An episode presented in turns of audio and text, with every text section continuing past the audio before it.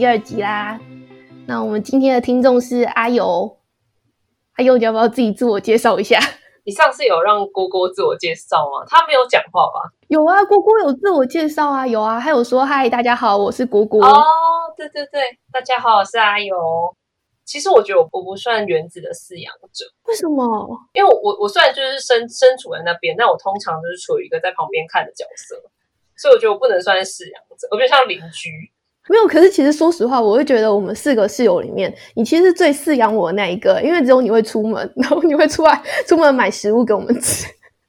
所以某种程度而言，我觉得我跟郭郭都算是半个被你饲养的饲养者。但因为郭郭有男朋友，所以他还有一半的时间会出去。我觉得你饲养我的成分，好像有时候比郭郭还要高，真的哦、觉得安心。而且我们两个是西瓜好伙伴，就其次只有我们两个爱吃西瓜。那你说说看，我们的西瓜有几几次帮我酸掉？你有印象吗？有啊，我只知道我们每次都会兴冲冲的买很多大西瓜回去，然后他们两个都不吃，然后我们两个又吃不完。对，然后呢？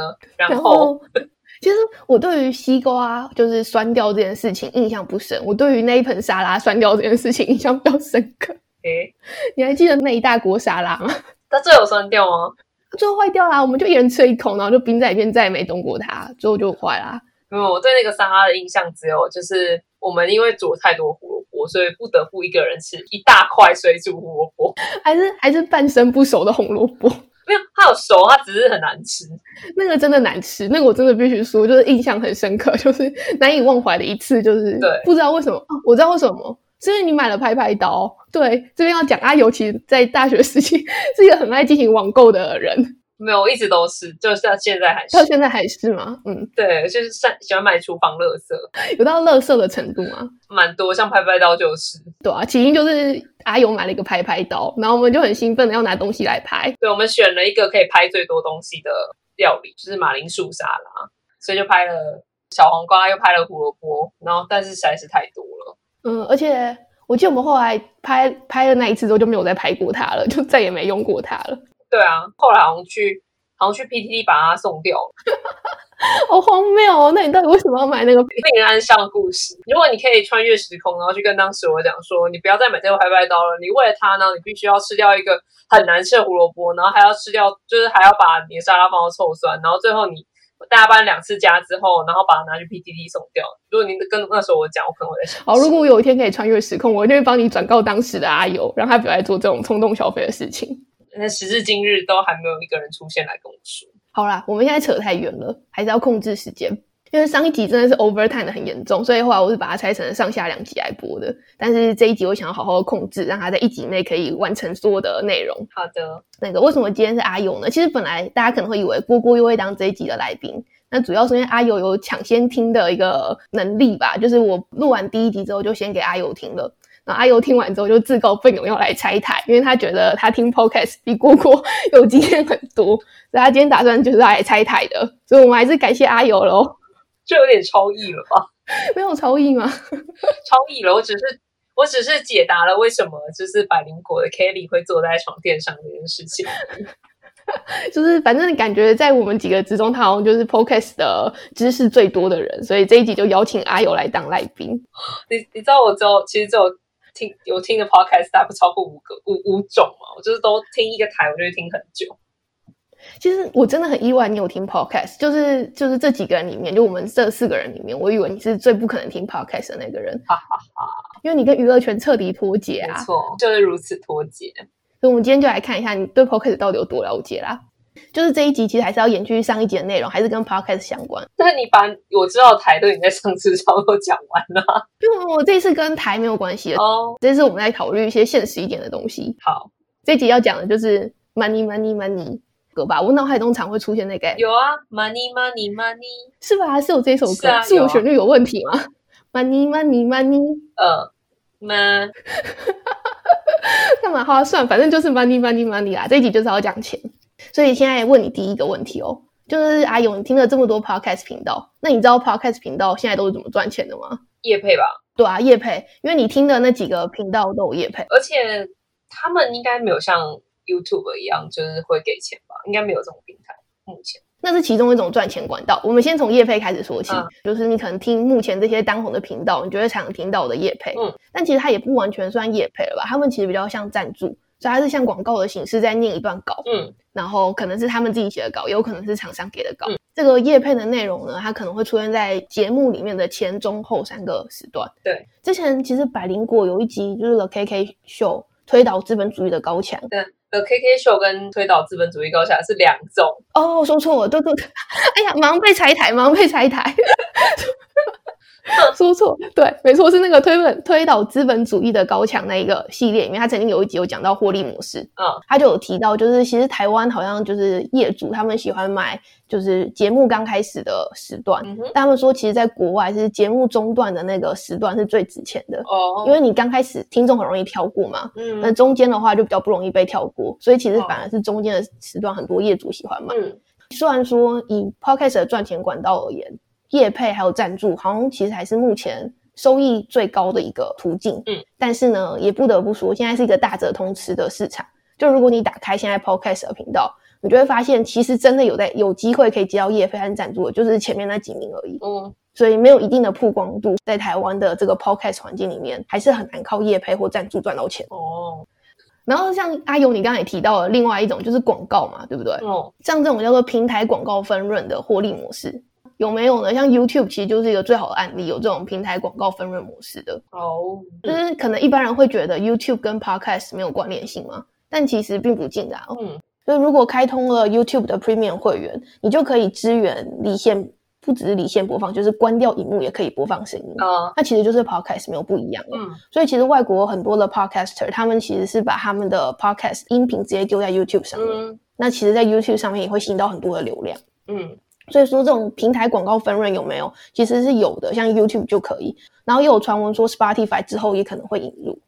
不得不说，广告分润虽然看起来是个获利模式，但是它有盈利资格的限制。像比如说 YouTube，它就一定是要达到一个播放量门槛，它才会让你加入它的获益的，就是这个群体里面。哦所以大概这就是两种比较好想到的获利模式啦。但其实还有其他的，嗯，你有听第一集的内容啊？第一集的内容其实有提到其中的几种，就是他们经营 podcast 的方式。啊，好难哦。给你一个提示，像比如说报道者这种类型的 podcast，或者是科技导读，哦，就群群众会捐钱。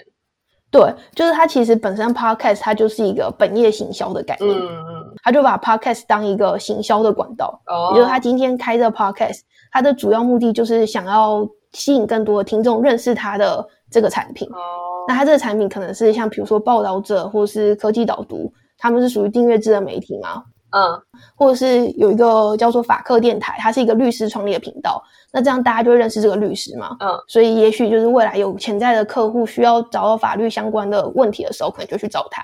哦，对啊，其实对啊，其实我有我有在捐捐款给报道者的，其实真的假的？所以大家都有在捐款。我那天也看到一个朋友，然后有 po 文说他也捐款了，所以你看，其实很有用啊。没有啦。可是我捐款给报道者是在他们做 podcast 之前的事情。哦，对，嗯嗯，那我那个朋友是，他就 PO 了一篇文章，然后说他听了 podcast 呃报道者 podcast 之后，就立刻很就是充满热血的去 podcast 那边呃去报道者捐钱了。哦，对啊，他们最近做了一些议题，好像都还还算蛮有趣的。对，只是我目前还没有开始听他们的 podcast，虽然我都通常很常看他们的文章，什么？你都已经听完我第一集了，还没有去听他们的 podcast？因为我就是我自己的习惯，是我一听听一个东西，我如果觉得它就是喜欢，我就会一直听。然后你知道百灵果的产量又很大，所以我就一直听，一直听。确实，他们一个礼拜三集，这个产量真的不是一般人可以追上的。没错，那报道者一个礼拜好像只有两集吧，好像不定期更新，一次两集的样子。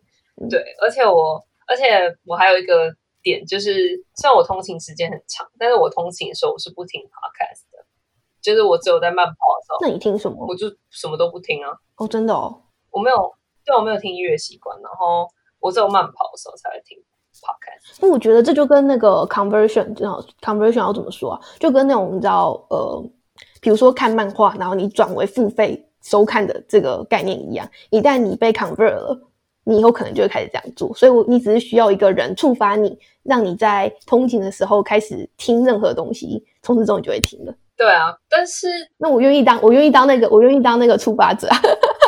没有，我不听，我不不在通勤时候听，其实是因为我就是一个很很简单的问题，就我懒得拿耳机。你不是有无线耳机吗？对，但我就是连把它就是这样拿出来，然后放耳朵上，我都觉得好烂。那你通勤的时间这么长哎、哦，我就会划手机啊，或者什么的、啊。嗯，你是你还是没有办法说服我，我必须要想办法，我必须要想办法让你建立起通勤听那个广播的习惯。嗯，我就是一直都没有听音乐的习惯啊，我是在我穷途末路的时候才会才会想要把才会想要把耳机放在我耳朵里。例如说慢跑的时候，真的穷途末路，没有任何事情可以做，然后没有就除了听除了听声音之外，就没有别的方式，对对？是，但对不得但不得不说，就因为这件事情，我增长增长增长了蛮多知识的。你说听 podcast 吗？是啊，确实啊，嗯嗯，你也听到我介绍很多知识型频道嘛？我觉得知识型频道其实都蛮富有内容的，哎，真的是每一集听完都会得到一点资讯。嗯嗯，好啦，那刚讲了三种不同的获利方式，其实还有两种啦，还有一种叫做订阅制内容付费，就是收听者付费的意思。哦、但这个在目前的大部分的 podcast 平台上面还是比较不常见的。有两种方式，一个是付费去掉广告，就比如说 YouTube 就有这样的类型。我如果开通 Premium 的话，就没有广告了嘛。哦，那另外一种就是完全性的内容要收费，就是如果你不付钱，你就听不到。这种的门槛真的很高，也就是说，你这个频道本身就要很吸引人，吸引到别人真的很想听你的内容，他才愿意要花钱，然后订阅你的频道，然后听你的内容。目前他有有人这样有这种吗？有啊，YouTube 有，YouTube 有就是会员制。就是你可以成为某个频道的会员，哦、那你如果成为那个频道会员，对你就可以听到独家内容。那纯 Podcast 界有这种这种这种状况吗？因为我知道 YouTuber 有，有就是喜马拉雅，只有大陆的那一个 广播软体。可是因为那个是真的很久，你也可以想到获利模式在那个地方几乎都已经实现了。就是包括我待会要讲最后一种，就是粉丝抖内，就是它也可以开通抖内的功能。就是让你喜让喜欢这个频道的粉丝就可以直接捐钱给你，那跟那个其实一样啊，捐款就是捐款模式。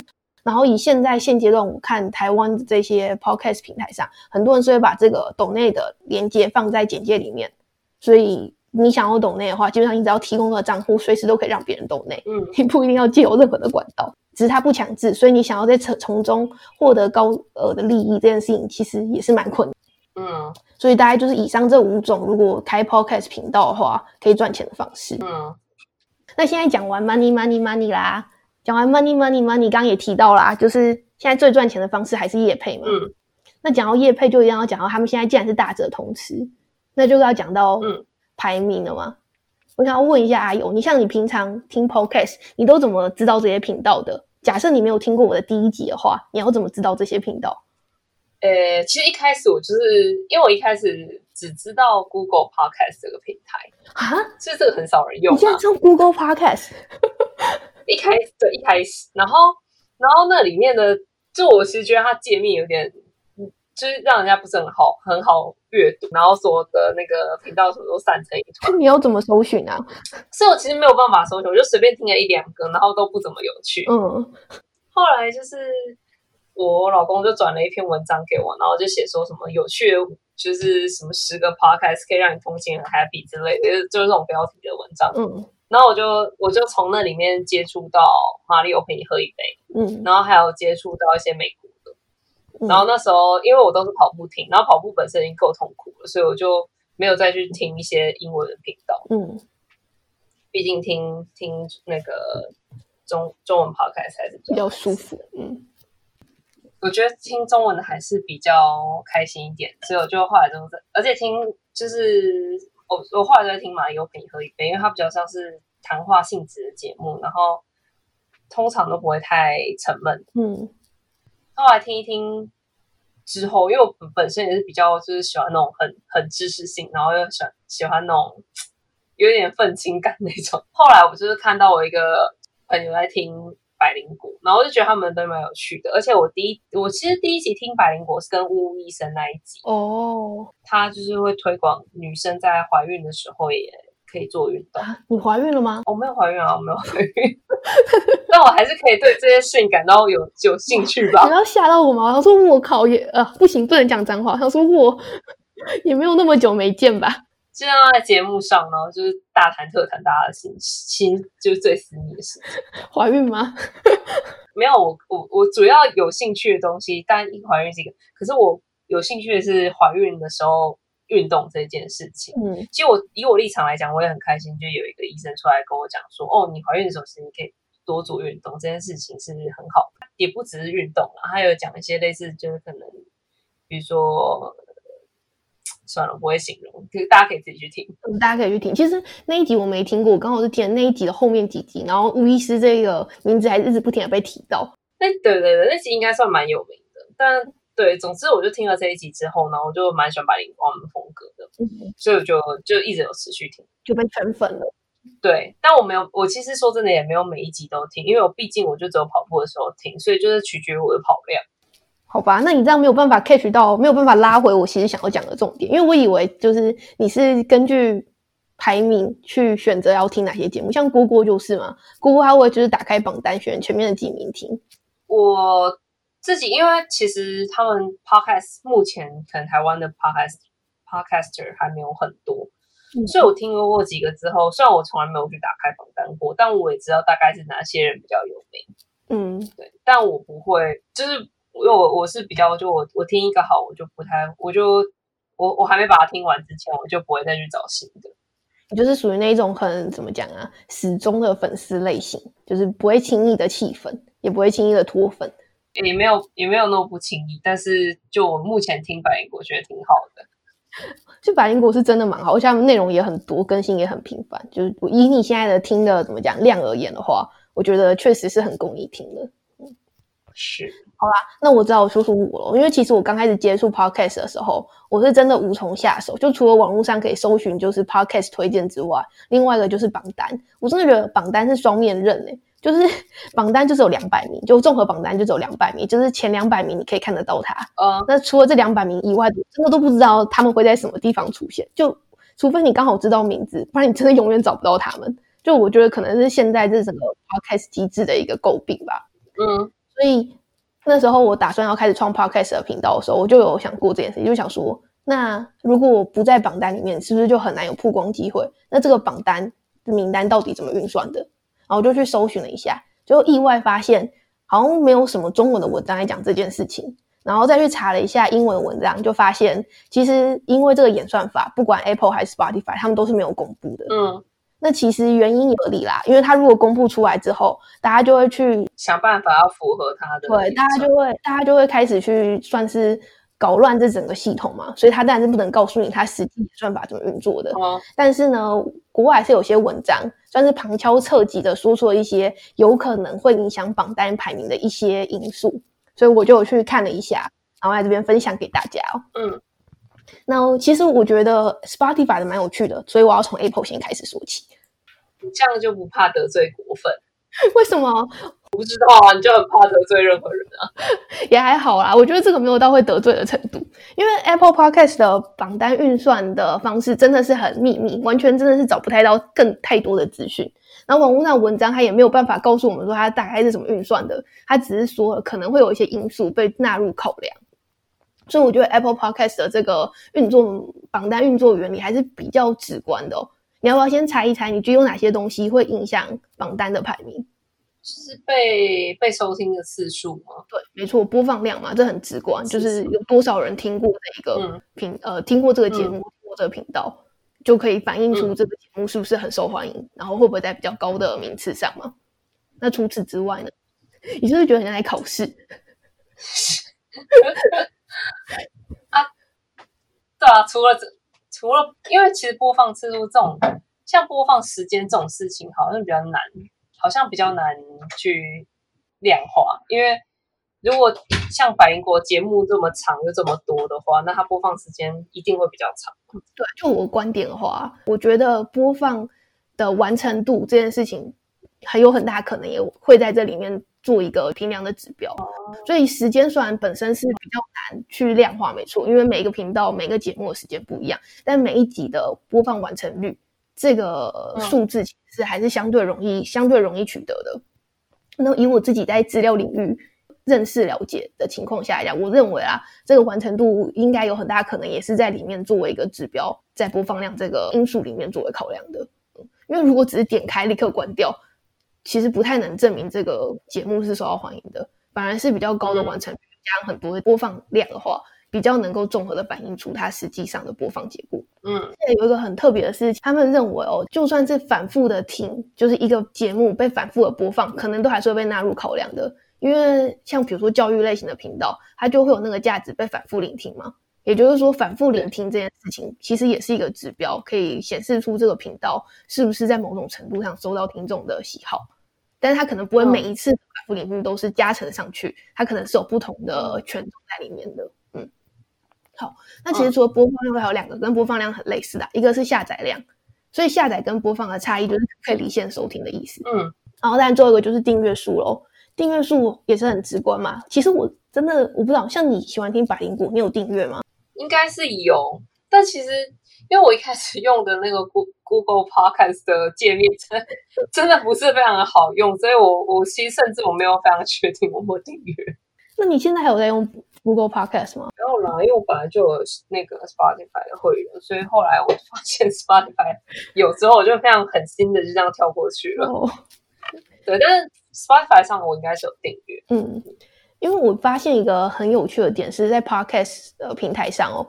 订阅数这件事情是看不出来的，像 YouTube 你都是可以看到每个频道的订阅数嘛，所以其实连观众本身都可以知道这个频道大不大，就从订阅数就可以看出来。但其实 Podcast 好像没有，所以其实到底有多少听众或者有多少人会去订阅频道这件事情，我都完全不知道。我觉得好像就只有频道的所有者本身可以得到这个后台资讯而已。可能其实没有很重要，因为我从从来没有听过，诶，对不对？你也觉得不重要？那待会讲到 Spotify，你就会知道为什么我每次都在频道最后叫大家订阅啦。好，我们先把 Apple 讲完。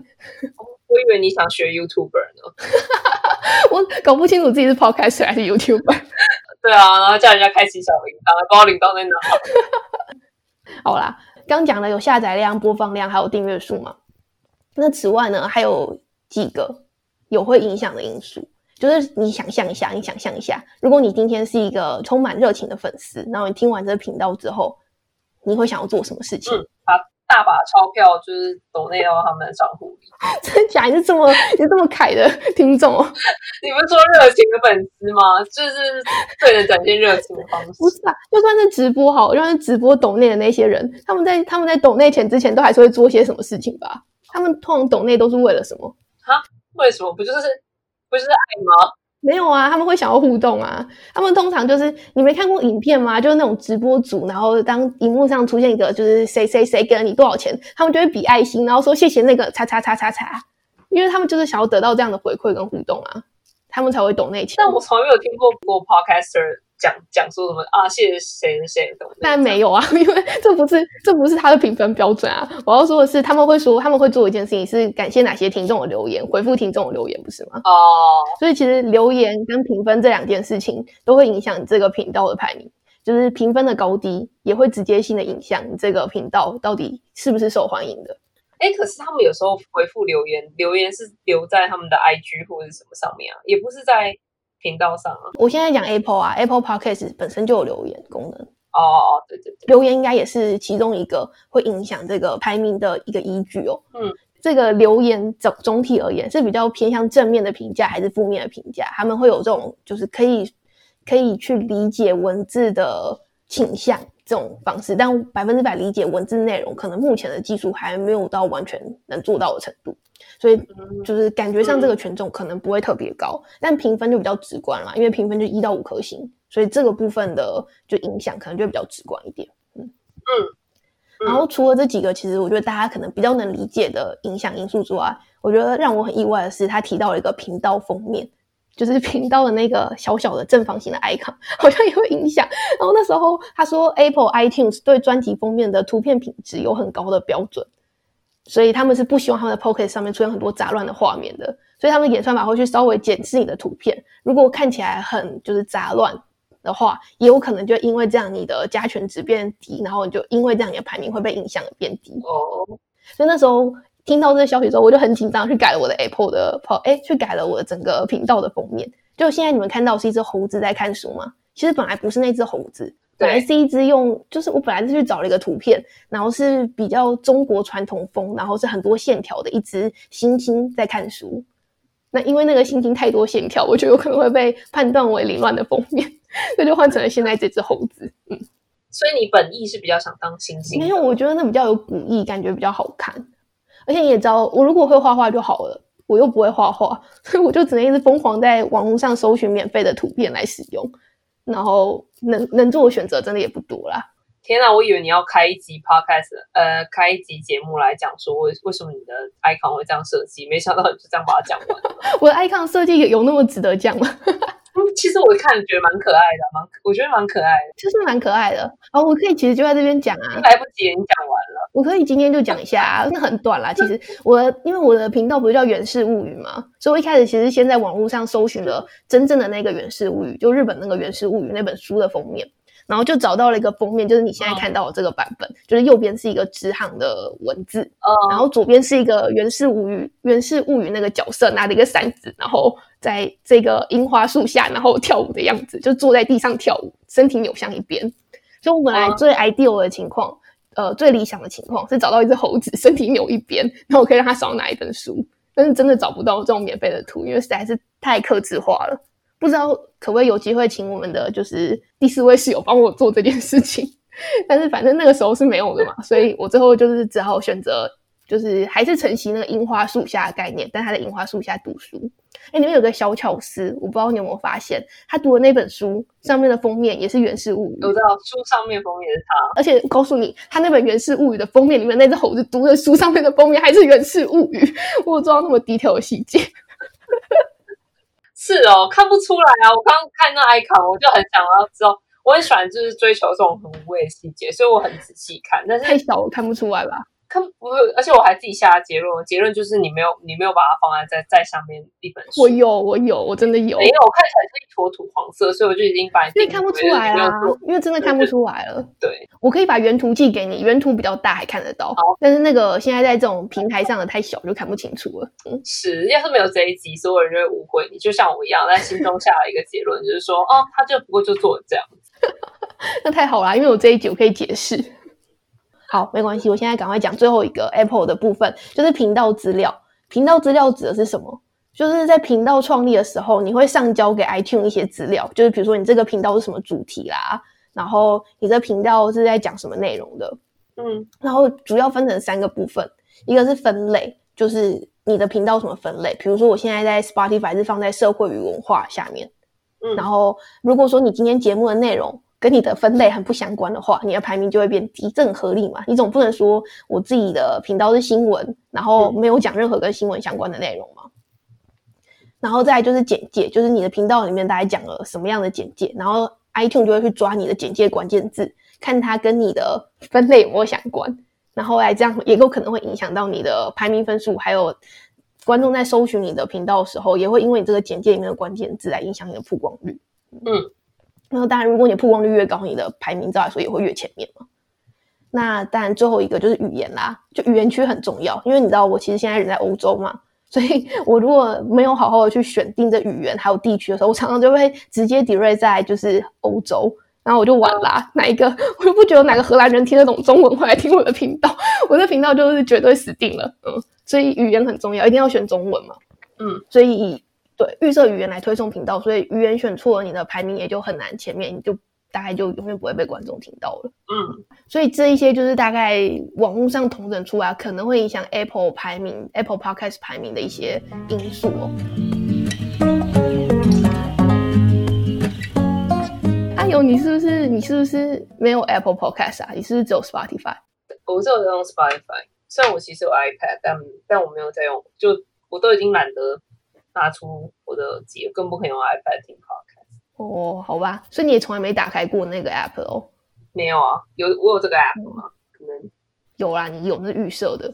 是啊，好啦，那因为你没有打开过，所以你可能就不会发现这件事情。哎，真的有哎，真的有啊，它 是预设的。哎，都不相信我。反正有一件，就是我我我看了之后，我发现一个很神奇的点，就是 Spotify 跟 Apple 的榜单其实差异蛮大的，就他们两两边的前面排名的频道，其实就大概七十 percent overlap 吧，但有三十 percent 真的是两边的差异很大，可能有一边是第一名，可以在另一边是第二十名或第四十名的程度。然后这就让我不禁很很好奇，到底为什么两边的排名会差异这么大？照理来说都是很怎么讲，大量的听众排名上应该要很接近嘛。这就是万恶演算法。没错，Spotify 的特别有趣就是他们其实用的是演算法的方式在计算这些东西的哦。所以 Apple 不是吗？呃，Apple 可能也是吧，但是他至少没有这样讲出来嘛。和 Spotify 一半一半的说过这件事情哦，我来讲一下。其实 Spotify 一开始也是没有排名的，就是我今年刚开始使用呃 Spotify 听 Podcast 的时候，真的是必须要就是像你一样大海捞针，你不认识你就什么都找不到。然后他是到今年七月，他才引进了这个 Podcast 图表的东西。然后他叫 Podcast 图表，其实就是 Podcast 排名，一样是前两百名这样。那还有各分类的前五十名的排名。哦，然后有趣的是，他在导入这个 Podcast 图表的时候呢，他同时也发表一篇一篇文章，然后讲了一下他这个图表的排名是怎么样的背景去算出来的。所以他没有直接讲演算法，但他给了一点资讯。他上面是这样说的、哦：他说榜单的运算是基于两个部分，一个是编辑人为选择的播放清单，还有演算法推荐的播放清单上所做的扩充。是不是听起来很绕口？哦，看来就是从某段英文文章直接翻过来的吧？没有没有没有没有，这没有没有没有，这不是直接翻过来，是它真的就是这样嘛？就分两部分，一个是编辑人为选择播放清单，另一个是演算法推荐的播放清单。你有用 Spotify，你应该知道它的音乐的部分有播放清单这个东西吧？就是比如说什么每日倾听啊，然后什么台湾 Top 一百啊，然后大家都在听，类似这样的播放清单。嗯，你竟然讲了一个我知道的东西。对啊，我也很意外。我其实今天有点担心，因为毕竟你知道来宾是你，你又是跟娱乐圈特别不熟的人，我很担心，很担心你不知道我在说什么。不过好险你用了 Spotify。我使用 Spotify 的方式就是打开，然后稀里糊涂的按一个音乐来听。然后都不知道那是谁这样。对，然后 Spotify 就是你刚才讲图表的时候，我也是很震惊啊，什么有图表？就是没有，我就是打开，然后稀里糊涂地按了百灵果来听。有有图表哦，嗯，天哪，真的！现在我觉得到这边大家就已经可以理解为什么会有那么大的就是担忧，在阿友到底能不能理解我今天在讲的内容这件事情上。虽虽然我稀里糊涂按，但是内容内容是听很多的。好，我要讲一下这个编辑人为选择的播放清单，就是你看到那个什么周末倾听啦，它其实它的播放清单的建立方式是由编辑他们编辑群，就是真正的人类，去二十四小时不停的在听这些内容，不停的听这些歌，然后把这些他们觉得适合放在这个清单下面的歌或是频道或是节目丢到那个清单里面。哇，其实我看了一下台湾的 Spotify 是没有 Podcast 的播放清单的，目前没有，但是国外好像是有的。因为 OK，在他们的文章上面有提到有一个播放清单叫做“犯罪现场”，然后它这个播放清单里面，它就会集结各种编辑认为值得推荐的犯罪故事单集，然后放在这里面给观众听。嗯所以这个就叫做编辑的播放清单，也就是编辑认为他们去筛选的一个播放清单。嗯，这部分比较直观。那另外一个他说的叫做演算法推荐的播放清单，这个是不是就比较就是大家知道的演算法？那他是说他是根据每位听众播放的历史记录还有行为，所谓的播放历史记录和行为，就是比如说这个听众以前听过什么样的内容，或他追踪了什么样的频道，嗯，然后来决定这些听众会对什么样的内容感兴趣，然后来推荐他们克制化的播放清单。嗯，我现在讲的是 podcast 哦，不是音乐，它是根据这个听众们听过的过去的 podcast，然后来推荐他有可能哪些 podcast 的节目他会有兴趣，然后放进这个演算法推荐的播放清单里面。嗯嗯，这样讲是不是还是很抽象？所以呢，我就再深度举例一下好了啦，就是用 podcast 来想可能会比较困难理解，但你可以把它想成，比如说前阵子周杰伦推出一首歌叫《Mojito》，你知道吗？哎不知道。我就有点担心，我就觉得，呃、我觉得 啊，太好啦，因为你就不知道，这是一首新歌，是周杰伦的《Mojito》。那你看啊，站在 Spotify 的角度，这首新歌出来了，他应该要推荐给谁？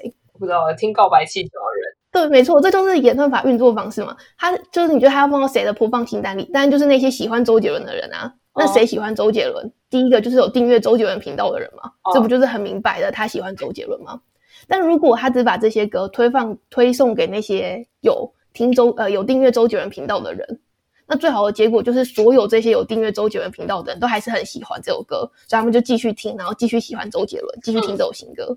万一有一些粉丝就觉得这首新歌也太糟了，然后从此之后就脱粉，不喜欢周杰伦了，那这样的运演算法运作下，他是不是最后粉丝的数量就只有可能越来越少？嗯，就不可能扩充扩充了嘛？所以说，演算法的目的其实是为了要推广，所以它其实最重要一点是它把它推广给本来没有订阅周杰伦的频道的人，可是他可能是潜在会喜欢这首歌的人嘛？嗯，那他要怎么知道这件事情呢？这时候有订阅那些听众就很重要了。因为有订阅这些听众已经显示出他们是对这首歌有兴趣的人，嗯，然后借由他们以前播放的历史记录，你会知道可能这一群听众他以前可能在过去一个礼拜里面也听了伍佰的歌，然后还有订阅五月天的频道。那从这一些他们历史的行为里面，你可能可以帮他们下一些就是特征，就发现他们可能听周杰伦新歌或者喜欢周杰伦这些人，就是喜欢台湾的本土艺人，然后可能是喜欢流行音乐的，然后喜欢轻快的。所以这些特征就会被加到这首歌里面。嗯，所以你听到重点其实是它这些歌本身本来是没有任何的资料标签的。嗯，可这些资料标签是借由订阅这个歌的人或者听了这首歌的人他们的历史上的记录来给了这首歌很多的标签。嗯，然后借由这些标签呢，Spotify 就可以去找到其他有类似的特征的人，但他们可能没有订阅周杰伦频道，他们可能还没听过这首歌，他就把这首歌推送给他们。然后他们可能就会喜欢这首歌。嗯，好，那现在讲的是歌，所以这样可能很好理解。那如果把它讲成 podcast 的话，他可能就是会去听这些听众，他们过去一个礼拜内，他们可能都在什么时间听 podcast 的，嗯，或是他们听 podcast 的长度都是多长，就是这样的特征会被放到你的这个节目里面，这个频道里面，嗯，然后作为他知道他可以把它推广给哪一些潜在的听众可能会喜欢这个频道的一个依据，嗯。所以就是为什么我前面说了，你说订阅和追踪在 Podcast 里面到底重不重要？没错，在 YouTube 里面是很直观的，你可以看到那个数字。嗯，但是我觉得以 Spotify 的这个演算法的过程而言，其实订阅跟追踪都是蛮重要的一件事情哦。这部分就有点比较比较怎么硬一点啊？不过我还是可以解释一下，这演算法通常是这样算的，它是基于这些所有的特征之后，它在每一个听众身上，它都会算出一个几率值，就 probability。嗯，就是它有这个听众有。大的机会可能会喜欢这个节目或这个频道，那这个几率值可能是零点八或者是零点五。如果零点八就是代表还有可能有八十 percent 的几率会喜欢这个频道，那零点五可能就是五十 percent 的几率会喜欢这个频道。然后那一些已经订阅的人，他们的 probability 就是一，也就是他们是百分之百你喜欢这个频道的。然后就借由这样的资料集，他才有办法去做训练，然后可以去推测出 OK 每一个听众有多大的几率喜欢。然后他们会设一个门槛值。那这个门槛可能根据每个人会有不一样，比如说像阿勇你的情况而言，你很少听歌嘛，所以也许在你的这个演算法跑下去，你的大部分的每一首歌对你来讲 probability 都会很低，因为你的资料不多嘛。嗯，当一些听众他的 probability 值偏低的时候，他的门槛值可能就会低一点。也就是说，比如像像我，我每天都在听歌，那他们要推送音乐给我，可能就是要几率值超过八十 percent 以上，我会喜欢他才会把它推送给我。嗯，那对你的话，因为你听的。可能就你只要过三十 percent，他就会推送给你，因为对你来讲，过三十 percent 的歌版就已经不多了。嗯，就是借由这样，才会扩大他的听众 base，然后才有机会把这些新的频道或新的歌或新的节目推广给更多的潜在听众。嗯嗯。所以说啊，听了那么多，所以重点其实也只有一个。就是一旦你喜欢某个频道，或者是你觉得这个频道内容你喜欢，就要订阅，因为你的本身你本身带的是很多的资料的标签，而你的这些资料标签可以帮忙那个节目那一集的节目或那个频道得到这些标签，然后演算法才有办法借有这些标签，把这个你喜欢的节目再推广给其他很多可能跟你有类似的喜好的人，嗯，然后就可以帮助那个节目成长。所以你其实甚至你都不需要去主动的做推广这件事情。你本身就是一个推广媒介，只要你愿意追踪它的话。所以听到这里的大家，如果喜欢我的频道，记得要帮我按追踪跟订阅，然后也要记得去帮我评分跟留言啊，开启小铃铛，铃铛可以开启啦。不过就是只要订阅跟追踪，应该就会有帮助了。那当然，我刚刚说的这些都不是 Spotify 说的，Spotify 有说的就只有说他们的排名基准是基于两个部分，一个是编辑选的，一个是它的演算法算的。但是大体而言，大概就是跟追踪还是脱离不了关系哦。所以说，如果愿意追踪的话，就要给你的频道一点支持去追踪它。那其实大概到这里，今天的内容也就到一个尾声啦。刚刚也已经做完推广的部分了，那就最后由阿友来分享一下你听完这一集的心得，还有什么感想吗？你知道你是自入型听众，强制性的听众回复环节来了。怎么你没有料到会有这个听众回复的环节吗？没有没有料到啊，吓吓我一跳，就是那种就是等老师。下课然后就耶，就被老师点名点到，然后呃，你还记得你今天听的什么吗？我记得啦，我是 我在想，台湾是不是还应该还没有很多人靠 podcast 赚钱的？对，虽然我知道，我觉得应该有不少人就可能靠它，然后获得一些流量，但是这个。要变现好像还是这样。之前百灵谷那个就提到过嘛，其实真的以现在的台湾 podcast 而言，嗯，从 podcast 可以赚到钱的真的很少，嗯，整个环境上就还是在一个很前期，大家还在摸索要怎么样让这个商业模式起来的一个情况，嗯，那至于之后会不会真的起来，也还不确定，因为也要看听众成熟度嘛，要等到以后大家真的都会就像看 YouTube 一样，当成一个他们喜爱用的一个娱乐媒介，嗯，那可能就会有比较大的机会。有更多的商业模式会在里面，然后可能对一些小型的 podcaster 而言，也会有更多的一些获利管道。比如说平台的广告分润，就是对小型 podcaster 而言，就是一个最容易取得的一个获利渠道。虽然可能不多，但是也是一个方法嘛。嗯，原子，我想问，所以你现在有 IG 了吗？哇，我有 IG 啊！你都没有在听第一集的内容吗？我有在听啊，但是我就是没有没有人传 IG 给我，所以我就一直觉得说写在我的频道简介啊，哦，链接都放上去了。好的，你这个假粉丝，前几天还假装很想听第二集。我就是稀里糊涂的，我就是不会看频道简介啊。我跟你讲，我就是看超多人是猴子，我就按下去。你快去追踪我的频道。好，好啦，那这一集的节目就到此为止啦。那我们大家下礼拜再见喽，拜拜。